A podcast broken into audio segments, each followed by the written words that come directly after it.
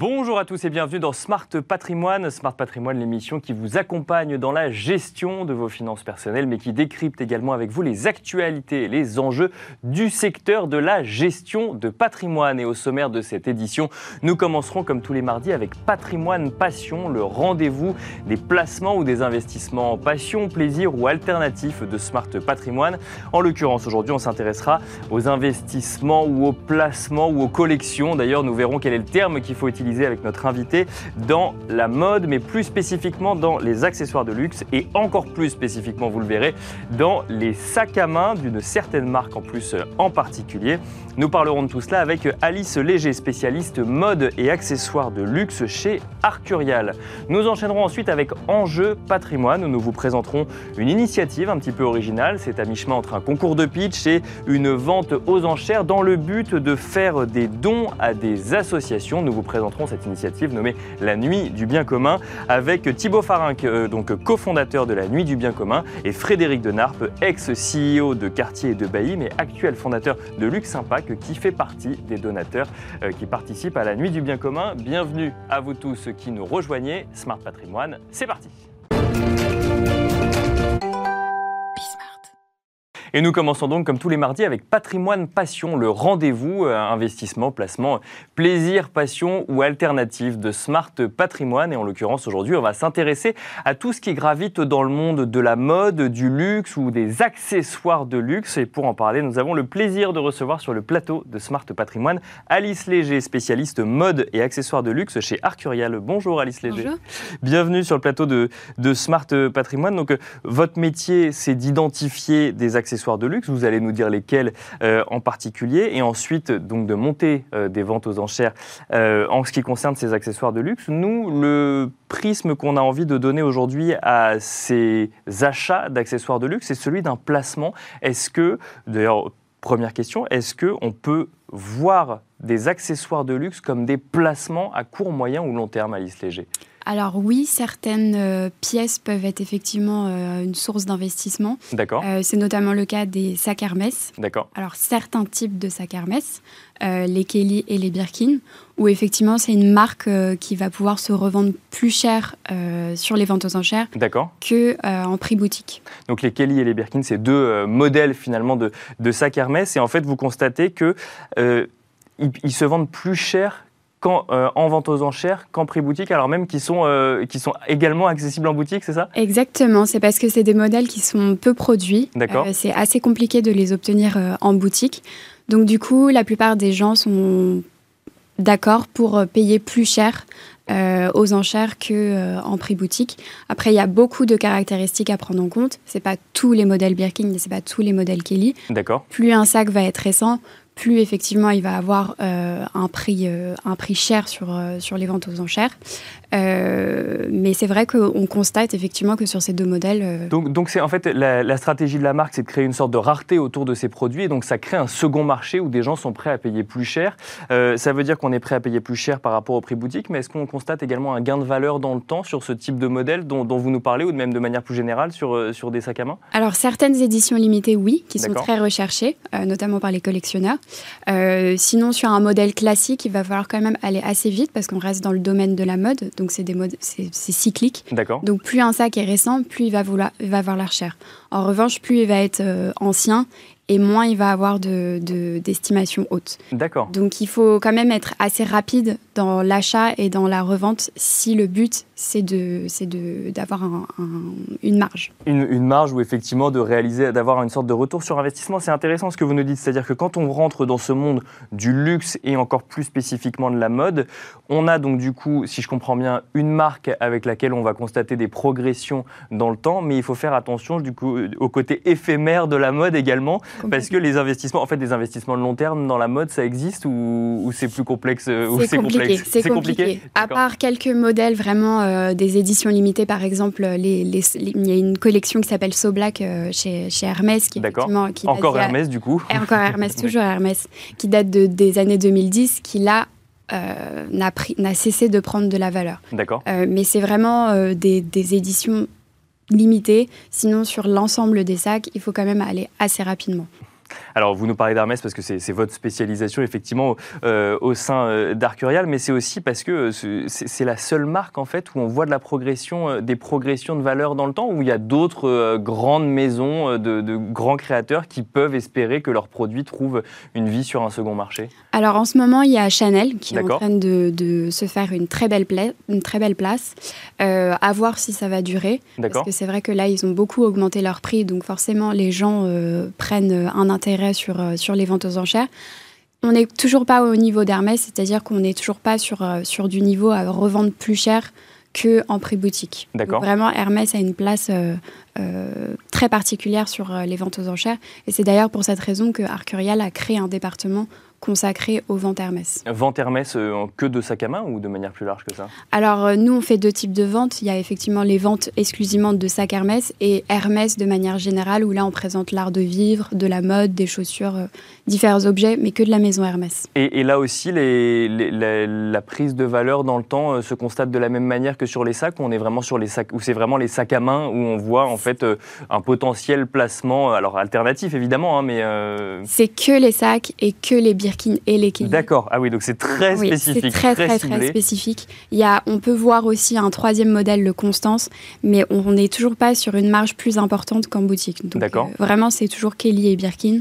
Euh, sur tous les autres modèles et tous les autres objets, même si c'est Hermès, ça a de la valeur, mais ça en perd par rapport au prix boutique. Alors on va essayer de décortiquer ça ensemble quand même, euh, et vous allez nous expliquer donc, ces caractéristiques qu'il faut prendre en compte quand on veut acheter un, un sac sur, sur le second marché. Juste avant, qu'est-ce qui fait que ce soit que Hermès. Vous nous disiez par exemple que Chanel euh, donc, euh, arrive en deuxième position. Pourquoi? Parce qu'il y a une stratégie de rareté mise en place également chez Chanel qui vient justifier ça Ou c'est la stratégie de rareté n'est qu'un des critères qui vient expliquer finalement que euh, ce soit les sacs Hermès qui bénéficient de, cette, de, cette, gain de, ce gain de valeur dans le temps?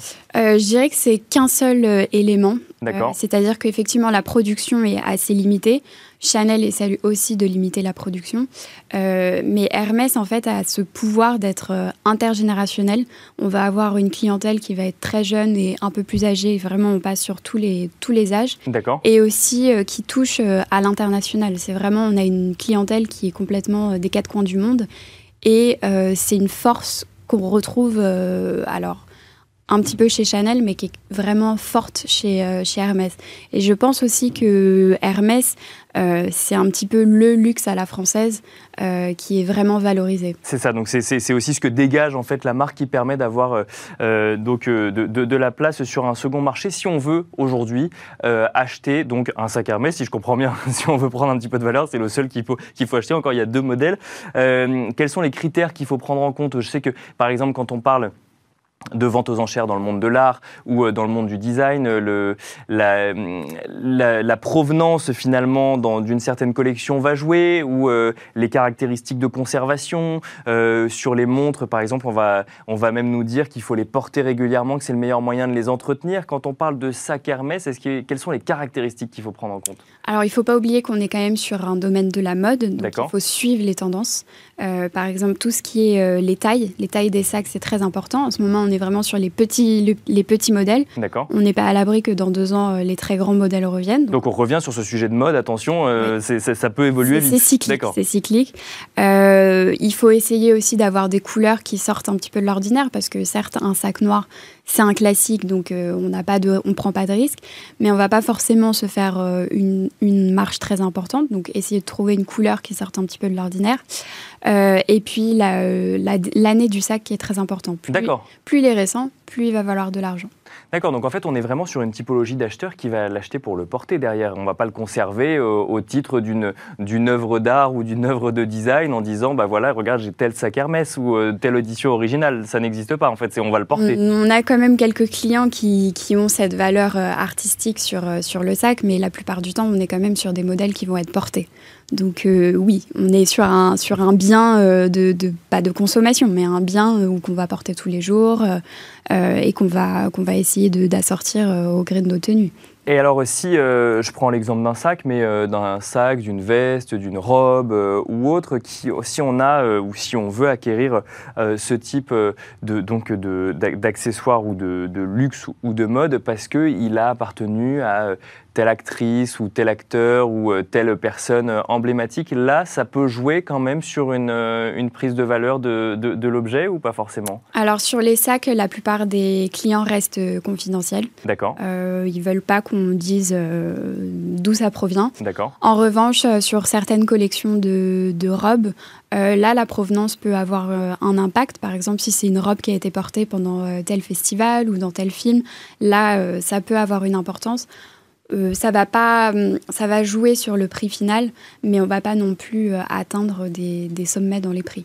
C'est intéressant parce que finalement, c'est un, marché vraiment de niche et c'est presque euh, bah, un second marché pour euh, donc ces sacs Hermès, mais derrière, on n'est pas du tout dans une logique d'investissement euh, de la part des gens qui, qui, les achètent. Dans, le monde de la mode, de manière plus générale, puisque vous travaillez également dans, dans ce, dans ce département-là, on constate d'autres, enfin, ce, même type de mécanisme, je sais pas, moi, sur des robes, sur des vestes, sur des pantalons, ça existe aussi ou pas du tout? On n'est pas dans la même démarche. Je dirais que sur les robes, ça va plutôt être, on va vider ses placards. D'accord, ok. et comme on a acheté des, des, vêtements euh, chers et luxueux, on les revend du coup. Il y a, il y a des, il y a des preneurs, mais on n'est pas dans une logique de placement ou d'investissement. Non, après, c'est vrai qu'il y a aussi un aspect patrimonial qui est assez important. Donc, euh, ça va être des pièces de collection qui vont plutôt s'adresser à des musées ou des institutions. Euh, mais c'est vraiment pas la, majorité de, de ce qu'on présente. On n'est pas du tout sur le même, euh, le même prototype de, de, de client que sur les sacs. Et alors, euh, dernière question, euh, Alice Léger, euh, on n'a pas donné de, montant. est-ce qu'on peut donner un pourcentage, par exemple, d'un, sac qui serait vendu en vente aux enchères par rapport à son prix boutique? Euh, bah, Par exemple, là, sur notre dernière vente au mois de janvier, on avait un sac qu'on avait estimé à 6 500 euros et qui s'est envolé à 45 000 euros. D'accord, 45 000 euros. Oui, 45 000 Et le prix boutique, il était de Le prix boutique, euh, alors c'est un sac qui a une dizaine d'années, donc je dirais qu'il était autour de 6 000 euros. Et alors, comment est-ce qu'on explique une telle explosion du prix? Parce que pour ah. le coup, c'est encore la rareté qui, va jouer. parce que c'est un type de sac qui ne se fait plus, c'est un type de cuir qui ne se fait plus chez Hermès et du coup, euh, qui, est, qui est assez recherché. D'accord. Alors là même que vous nous dites qu'il faut parfois faire attention aux effets de mode, mais euh, il reste euh, des, des, indémodables. C'est là toute la difficulté de l'investissement dans les sacs, c'est qu'il faut à la fois suivre les, les, tendances actuelles et aussi regarder si Hermès fait toujours ce type de cuir ou pas. Merci beaucoup Alice Léger d'être venue nous donner quelques clés pour décrypter effectivement euh, donc ces placements dans la mode et plus spécifiquement donc dans les sacs à main et même sacs à main d'une certaine marque qu'on a beaucoup cité euh, aujourd'hui. Alice Léger, je rappelle que vous êtes spécialiste mode et accessoires de luxe chez Arcurial et merci à vous de nous avoir suivis. On se retrouve tout de suite dans Enjeu patrimoine. Et nous enchaînons à présent avec Enjeu patrimoine où nous allons vous présenter une nouvelle façon de faire des dons. Une façon qui euh, mixe concours de pitch mais aussi vente aux enchères et qui permet du coup de euh, sélectionner les associations auxquelles vous décidez de faire des dons. Cette initiative s'appelle la Nuit du bien commun et pour en parler nous avons le plaisir de recevoir un des trois cofondateurs, Thibaut Farinck, cofondateur de la Nuit du bien commun, est avec nous en plateau. Bonjour Thibaut Farinck. Bonjour Nicolas. Vous allez nous présenter dans un instant la Nuit du bien commun, mais vous n'êtes pas venu seul, vous êtes également venu avec Frédéric Denarpe. Bonjour Frédéric Denarpe. Bonjour Nicolas. Vous êtes euh, un, ce qu'on pourrait dire, ce qu'on pourrait appeler un grand donateur dans cette euh, nuit euh, du bien commun, ou en tout cas un donateur qui, qui prend la parole sur le sujet. un mot également sur votre parcours professionnel. Vous avez été président de quartier Amérique du Nord, vous avez été président d'Harry Winston, et aujourd'hui vous êtes le fondateur de Lux Impact. Peut-être vous pouvez nous le présenter en quelques, mots pour comprendre? Effectivement, est une, Lux Impact est une holding de marque, on appelle Startup Studio, qui relance des maisons de joaillerie françaises historiques éteintes avec une stratégie éthique et responsable. D'accord. Donc avec l'idée d'arriver de, de, ce monde du luxe traditionnel et d'y intégrer un petit peu d'impact, ça va faire le lien peut-être avec ce qu'on va se dire tout à l'heure, ou un petit peu d'éthique, ou un peu plus d'éthique. Voilà, basé sur euh, des matériaux traçables, euh, beaucoup de circularité, de recyclage, l'or recyclé, de diamants de laboratoire, qui sont le fruit du génie humain, euh, tous les matériaux nouveaux qui sont euh, éthiques et responsables dans l'industrie du luxe. Et donc vous relancez des, marques françaises éteintes ou, ou, désuètes. Vous avez des noms à nous donner qui rappelleront peut-être certains souvenirs aux gens qui nous écoutent? Bah, Absolument. Alors aujourd'hui est un grand jour pour la Maison Vévert. Qui est relancé par Camille Weber, présidente de la maison Weber, 7 génération, et qui ouvre sa première boutique au printemps aujourd'hui. D'accord. Euh, première maison, euh, entreprise à mission euh, dans le luxe, et luxe, Impact est en joint venture avec, en partenariat avec la maison Weber. On a relancé il y a 4 semaines aux États-Unis, Oscar Massin, un réformateur du diamant, aussi première maison d'héritage à faire du diamant de laboratoire aux États-Unis. Et il nous en avait une troisième sur la circularité que nous lançons cet été. D'accord, et bah, à suivre donc effectivement des noms qui, moi, me parlent pas forcément, mais parlent peut-être aux gens, euh, aux gens qui nous écoutent. Et Frédéric euh, Denard, du coup, vous serez euh, peut-être le 28 avril à Lille, ou en tout cas le 7 décembre à Paris, pour la Nuit du Bien commun. Et c'est ce dont on va parler aujourd'hui. Thibaut Faring, je le disais, vous êtes trois cofondateurs de la Nuit du Bien commun. J'ai annoncé en introduction, moi, je, je, je, je définirais ça comme un mix entre un concours de pitch et une vente aux enchères, mais peut-être que vous allez nous expliquer pourquoi vous avez décidé d'innover dans cette manière de faire des dons à des associations et ensuite nous expliquer le mécanisme tel qu'il existe euh, aujourd'hui. Alors oui, la Nuit du Bien Commun, on l'a imaginé il y a 5 ans. D'accord. Avec Pierre-Édouard Sterrin et Stanislas Biodlockner avec deux volontés. La première, c'était de sensibiliser à la philanthropie le plus grand nombre de personnes. D'accord. Donc d'ouvrir de, d'ouvrir ces, ces, moments de générosité, ces charity dinners, à un maximum de personnes. Et la deuxième, c'était à la fois de professionnaliser tout ce secteur-là en réinventant les formats. Et on a inventé donc un nouveau format il y a cinq ans, ce format pitch, euh, où on a euh, plusieurs projets qui viennent durant une soirée, qui viennent solliciter les personnes en salle directement. Et il y a tout un, décorum autour de ces événements. C'est-à-dire que les personnes en salle sont les donateurs et vous avez euh, les associations qui pitchent sur scène finalement bah, comme des startups, sauf que là elles pitchent des, des, des, des, projets, objets, des projets à but humanitaire. Exactement. Exactement. Elle vient nous raconter en 4 minutes à la fois l'enjeu de l'association, comment elle y répond, et un projet très concret avec une sollicitation de dons euh, pour finir. Et alors, pourquoi avoir mis ça en place? Qu'est-ce qui n'allait pas dans, euh, dans, le système de dons euh, tel que vous le connaissiez? Alors, le système en place fonctionne extrêmement bien. Il y a des modèles extrêmement efficaces. c'est juste qu'on a amené une manière différente de solliciter les donateurs et de présenter les associations et leurs projets. Donc ça veut dire que euh, vous sélectionnez en fait un certain nombre d'associations qui montent sur scène, qui ont 4 minutes pour définir euh, leur projet, et ensuite euh, on lève la main et on, a, comme, comme si on avait investi dans une entreprise, là en fait on fait un don, c'est ça? Exemple, c'est des soirées de levée de dons. Donc le principe, un pitch de 4 minutes, et ensuite j'ai un commissaire-priseur qui est là sur scène pour solliciter la salle, et on sollicite la salle à 4 paliers de dons. On commence une première fois à 5000 euros, une deuxième fois à 1000 euros, 500 et puis on fait une dernière salve à 100 euros. Et les personnes en salle ont chacun un panneau avec un numéro, donc on reprend vraiment les codes des salles, des, enchères. Et les personnes manifestent leurs dons en levant leur panneau. Et le commissaire-priseur cite les numéros de panneau, on cumule tous ces dons sur un compteur euh, qui sont affichés derrière et ça crée une émulation collective euh, où à la fois les grands donateurs et les donateurs euh, à 100 euros peuvent également participer en bouclant euh, les cagnottes et les objectifs recherchés. Donc c'est presque l'inverse d'une vente aux enchères. On commence par les dons les plus élevés et ensuite on descend progressivement pour que tout le monde puisse donner, puisque j'imagine que tout le monde ne peut pas donner 5000 euros pour chaque projet. Et donc euh, l'idée, c'est de faire, de, de, faire descendre les dons. Donc Frédéric Denarpe, vous avez été dans la salle plus d'une fois, si j'ai bien compris. qu'est-ce, que ça, qu'est-ce que ça vous a inspiré, cette innovation, par rapport, par rapport aux manières traditionnelles de faire des dons? Vous êtes là depuis le tout début, je crois, sur, dans le projet de la Nuit du bien commun Alors effectivement, quand il y a Stan euh, Bilo Lochner, aussi cofondateur, qui vient me voir il y a six ans et qui me propose, qui avait cette vision très claire euh, avec, avec, avec Thibault de, de, cette nouvelle, nouvelle philanthropie. Alors moi, je vivais à Londres, euh, je venais de 8 ans des États-Unis, je vivais déjà depuis quelques années à Londres, donc le climat anglo-saxon, et ça m'a beaucoup euh, touché immédiatement parce que c'était pour moi une euh, euh, me retrouver euh, dans, dans, ce, type de projet car le, on, décomplexe l'argent. D'accord. Dans, le climat judéo-chrétien qu'on connaît, dans la vieille Europe, l'argent, c'est oui, il faut le cacher, on ne veut pas parler, etc. Alors, on ne veut pas dire combien on gagne, on ne veut pas dire de quoi on a besoin, même quand on est une association. Et l'argent, c'est très bien. La question, c'est qu'est-ce qu'on en fait? Et donc, il y avait une très jolie manière de pouvoir vraiment introduire différents, 10, sujets, 10 charities passer au travers d'un filtre d'un jury extrêmement professionnel et de manière ludique, très professionnelle, de pouvoir avoir la chance d'être, et dans un côté très festif, parce que c'est hyper sympa, il, faut faire le décorum autour, de pouvoir lever sa main, lever son numéro et puis donner. Mais décomplexé, mais en prenant le meilleur de l'Amérique, le côté euh, j'ai du cash, je le redonne, euh, etc. Et l'élégance, la finesse et la discrétion aussi, l'humilité euh, qu'ont les Français vis-à-vis de l'argent, puisque c'est les numéros, c'est totalement anonyme. Et donc il y a de la place pour chacun. Celui de donner 5000 euros de façon tout à fait anonyme, finalement, avec un numéro. D'accord. Et de, et de la même manière, celui qui peut donner 100 euros, bah, donner 100 euros. Mais Oui, tout le monde qu'on- a sa on connaît le montant, mais on ne sait pas qui euh, donne, euh, qui, qui fait le don, c'est ça C'est ça. Ça, reste, euh, ça reste anonyme. Totalement. Euh, Thi- Thibaut Farin, une question qui, qui vient comme ça. J'ai parlé de concours de pitch. Généralement, ceux qui gagnent les concours de pitch sont ceux qui ont les meilleures idées ou ceux qui savent le mieux les défendre. Est-ce que ça veut dire qu'il faut bien savoir prendre la parole à l'oral quand on est une association, du coup? Alors non, pas forcément, parce que comme Frédéric l'a dit, il y a un processus de sélection qui est très rigoureux. On a en général une centaine de dossiers euh, déposés par euh, ville qui organise une nuit du bien commun. Euh, il y a une première relectu- relecture pardon, qui se fait par écrit sur, sur une plateforme. On arrive à une sélection de 20 dossiers.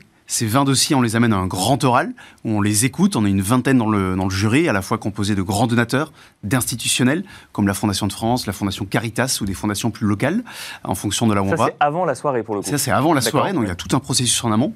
Et lors de ce grand oral, on les entend, ils se mettent en conditions réelles, 4 minutes de pitch, et là, on les retient euh, pour savoir qui est-ce qu'on veut euh, à la soirée.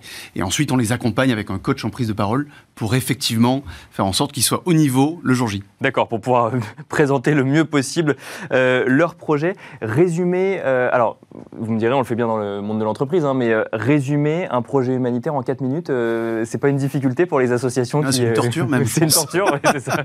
Résumer, résumer une vie ou un engagement de, plusieurs, de plusieurs années en 4 minutes, c'est c'est difficile. Donc il faut arriver à, à sélectionner les bons mots, les bons arguments, et surtout de mettre en avant, euh, j'allais dire, le bon projet, celui qui va toucher les cœurs, qui va toucher les âmes, et qui va pouvoir euh, vraiment lever le maximum de dons pour pouvoir euh, embarquer, euh, embarquer la salle. Frédéric de Narp, euh, quand on vient dans une soirée comme, comme celle-là, j'imagine qu'on a un montant euh, qu'on a prévu de donner au départ. euh, On sort systématiquement avec un montant plus élevé qu'on a donné à l'arrivée ou La réponse c'est oui, D'accord. euh, parce que de fait, vous connaissez les 10 organisations. Non, on on vous envoie les 10 organisations qui sont sélectionnées parmi des centaines d'ailleurs. Euh, vous en connaissez toujours une ou deux ou trois. Vous arrivez en disant, bah, bon Samaritain, je vais venir avec mes amis, on va essayer de donner le maximum, et puis c'est les charities que je connais déjà. Et en fait, on est touché au cœur. Parce que quand effectivement, euh, tout à fait professionnellement, et en 4 minutes pour toucher les cœurs, ces personnes-là viennent vous adresser un message, nous, il y, a- il y a une sorte d'émulsion dans la salle. Euh, L'émulsion, là, j'étais avec mon épouse. On elle m'a dit, mais attends, on a déjà donné, mais on, on peut pas, on peut pas les laisser ceux-là. D'accord, ouais. Et donc, il y a une, voilà, ça, et ça élève, je dirais que ça élève toute la salle, ce, schéma. C'est intéressant parce que vous dites, euh, on va voir les charities qu'on connaît déjà, c'est-à-dire qu'en fait, on, on- on vient presque en se disant, bah, euh, telle cause me touche, donc je donnerai, et puis en, en- en fait, finalement, On c'est, on est touché par d'autres causes, c'est ça? En fait, on s'aperçoit qu'en France, il y a beaucoup de, de- de- de leaders, des gens qui vraiment qui mettent de côté leur carrière pour se concentrer pour les plus pauvres, les plus démunis en France, qui ont des idées de génie et qui ont juste besoin d'aide. Et donc, c'est le, le beau de cette nuit du bien commun, parce que quand je dis que le nuit du bien commun élève tout le monde, ben, élève parce que les charities eux-mêmes, les organisations, sont euh, formés pour qu'en en 4 minutes expliquer leur thème, pour être capable de dire qu'est-ce qu'ils vont faire pour 40 000 euros, 50 000 euros. D'accord. Euh, et, et ça, c'est une gage- c'est vraiment un, un vrai challenge. Euh, élève la salle, parce que nous, les donateurs, on- par curiosité, on en apprend sur 10 organisations, donc c'est extraordinaire. Parce qu'en fait, on est tous Que vous occupés. connaissiez pas forcément au ne départ. connaissait pas du tout. D'accord. ouais. Et donc, en 4 minutes, vous avez l'essentiel, la substantifique moelle des plus belles organisations françaises. Thibaut c'est effectivement une question qu'on peut se poser quand on découvre euh, ce mécanisme qu'on ne connaît pas. Généralement, on a tendance à donner aux plus grosses associations en se disant bah, c'est là où sera le plus gros impact. Là, si je comprends bien, finalement, on va découvrir des associations qu'on ne connaît pas. Euh, du coup, et ça fonctionne quand même. Une des volontés qu'on a eues avec euh, Pierre-Edouard et Stanislas quand on a monté la Nuit en commun, c'est d'aider ceux qui en avaient le plus besoin, les structures qui ne sont pas forcément équipées avec des services de fundraising propres. Et donc, le- un, des, un des critères, par exemple, sur les Nuits du bien commun, c'est de sélectionner des associations qui ont moins de 5 millions d'euros de budget D'accord. euh, pour s'assurer euh, qu'on vienne aider celles qui en ont le plus besoin, à la fois en notoriété, en dons et, euh, et en réseau également. Et alors, c'est, euh, je, crois pour l'instant, essentiellement euh, centré sur des projets français, majoritairement. Il y a des projets à l'international, mais euh, euh, essentiellement des projets en France. Pourquoi ce choix, euh, Thibaut Farin Alors, on a euh, aujourd'hui une euh, quinzaine de nuits du bien commun qui auront lieu en France, avec Ouais. effectivement la volonté de mobiliser localement entreprises, euh, acteurs locaux euh, pour une nuit du bien commun et d'aider localement les associations. En revanche, on a typique, euh, je, je racontais à Frédéric euh, qu'on allait ouvrir Monaco pour le. On était sollicité Ouais. par le gouvernement princier. Et là, pour le coup, cet événement sera exclusivement réservé aux OSI, les organismes de solidarité internationale euh, qui œuvrent principalement en Afrique et en Asie. D'accord. Euh, donc le, en tout cas, ce qui fonctionne bien, ce qu'on a remarqué dès les premières nuits du bien commun, où pour le coup, j'allais dire, le scope était assez ouvert, le, les, associations, les projets qui touchaient le plus, c'était ceux qui œuvraient localement. D'accord. C'est-à-dire que oui, parce que comme vous allez dans une ville et vous réunissez acteurs locaux et entreprises, finalement, les entreprises sont contentes de financer des projets locaux qui concernent leur ville ou en tout cas leur région directement. tout à fait. Alors, il nous reste euh, un peu de temps. On va peut-être. Euh, donc, on a parlé des dons, effectivement, on a parlé de l'engagement. Euh, on est dans une émission, on parle de gestion de patrimoine aussi. Il y a des impacts parfois sur la fiscalité quand on fait des dons. C'est important à prendre en compte, peut-être pour permettre à plus de personnes de faire des dons. Quand je donne 1000 euros et que je suis un particulier, Thibaut Farin, car on va peut-être pas faire le calcul en plateau, hein, bien sûr, mais j'ai un avantage fiscal à le jour où je remplis ma déclaration fiscale. Bah, c'est ce qui rend évidemment le don attractif, cet avantage fiscal. et sur toutes ces soirées, donc l'ensemble des associations qui sont mises en avant sont éligibles à reçu fiscal. Donc il y a à la fois un crédit d'impôt sur l'impôt sur le revenu à hauteur de 66% et un crédit d'impôt sur les sociétés euh, à hauteur de 60%. ce qui permet euh, pour une personne qui est en salle de pouvoir à la fois donner euh, personnellement ou avec son entreprise euh, en fonction. Si jamais il la dirige ou il est entrepreneur, évidemment. Mais... Exactement, ouais, tout à fait. Donc il y a un avantage fiscal aussi qui est, qui est euh, à prendre en compte. Euh, Frédéric Denarbe, j'imagine qu'on ne donne pas forcément pour avoir un avantage fiscal, c'est pas la raison principale, mais ça peut permettre de, de convaincre plus facilement peut-être un certain nombre de donateurs quand même. Personnellement, euh, ça n'a pas été l'élément euh, déclencheur puisque j'étais pas fiscalisé en France depuis 30 ans. D'accord. Pour Lux Impact l'année dernière seulement.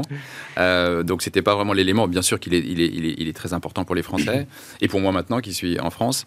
Euh, pour moi aussi, un élément extrêmement positif de la nuit du bien commun, c'était la connexion que les donateurs pouvaient avoir avec chacune des organisations. D'accord. Puisque après le, la levée de fonds, il y a un petit cocktail organisé, très simple, très informel, très au niveau de, de très professionnel aussi, où chaque patron ou chaque euh, représentant de chaque organisation est ouvert à répondre aux questions euh, des donateurs. Et donc, ça vous permet de, de, lier un lien et de vous connecter avec, émotionnellement avec ces charities que vous avez aidés euh, en fin de soirée. Et ça, c'était un élément très important. Quand on a peu de temps, 10 organisations, on en connaît une ou deux, 8 qu'on découvre, et puis on peut aller directement avec lesquelles on peut communiquer à la fin de la soirée. Et on peut échanger réellement avec les porteurs de projets. Alors justement, Thibaut Farin, Qu'est-ce qu'on trouve dans ces nuits du bien commun en termes de projets associatifs euh, On n'en a pas parlé, on a parlé de la soirée, on a parlé des donateurs, mais les projets, du coup, qu'est-ce qu'on trouve comme projet? On a voulu vraiment avoir la meilleure représentativité du tissu associatif euh, français. Et donc, il y en a pour tous les goûts, j'allais dire. Il y a, il y a des sujets euh, sur la thématique de la pauvreté, du handicap, euh, de l'éducation, de la formation. vraiment, la, la, dizaine de thématiques sur toutes les vulnérabilités sont représentées pendant ces soirées. On a envie vraiment de mettre en avant tous ceux qui œuvrent et tout, toutes les personnes qui peuvent bénéficier de ces associations. Donc il y a un véritable enjeu sur chaque soirée d'avoir une diversité de projets, de thématiques euh, pour, euh, pour pouvoir aider un maximum de monde. Et c'est pour ça d'ailleurs qu'on est heureux de, de se démultiplier autant et d'en faire autant de nuits du bien commun, puisque systématiquement, c'est autant de soutien qu'on apporte à ceux qui en ont le plus besoin. Et alors, prochaine édition, donc 28 avril à Lille, et ensuite à décembre, donc la, grande édition de la nuit du bien commun, si je peux l'exprimer ainsi, le 7 décembre à l'Olympia. Exactement. À l'Olympia. On a eh bah. chance d'avoir l'Olympia qui nous est offert, donc euh, on ne dit pas non. Merci beaucoup Thibaut Farinck, donc cofondateur de la nuit du bien commun. Merci également Frédéric de Narpe, donc euh, fondateur de Lux Impact. Merci à tous les deux, et quant à nous, on se retrouve demain pour un numéro de Smart Patrimoine à 13h sur Bismart. Merci Nicolas.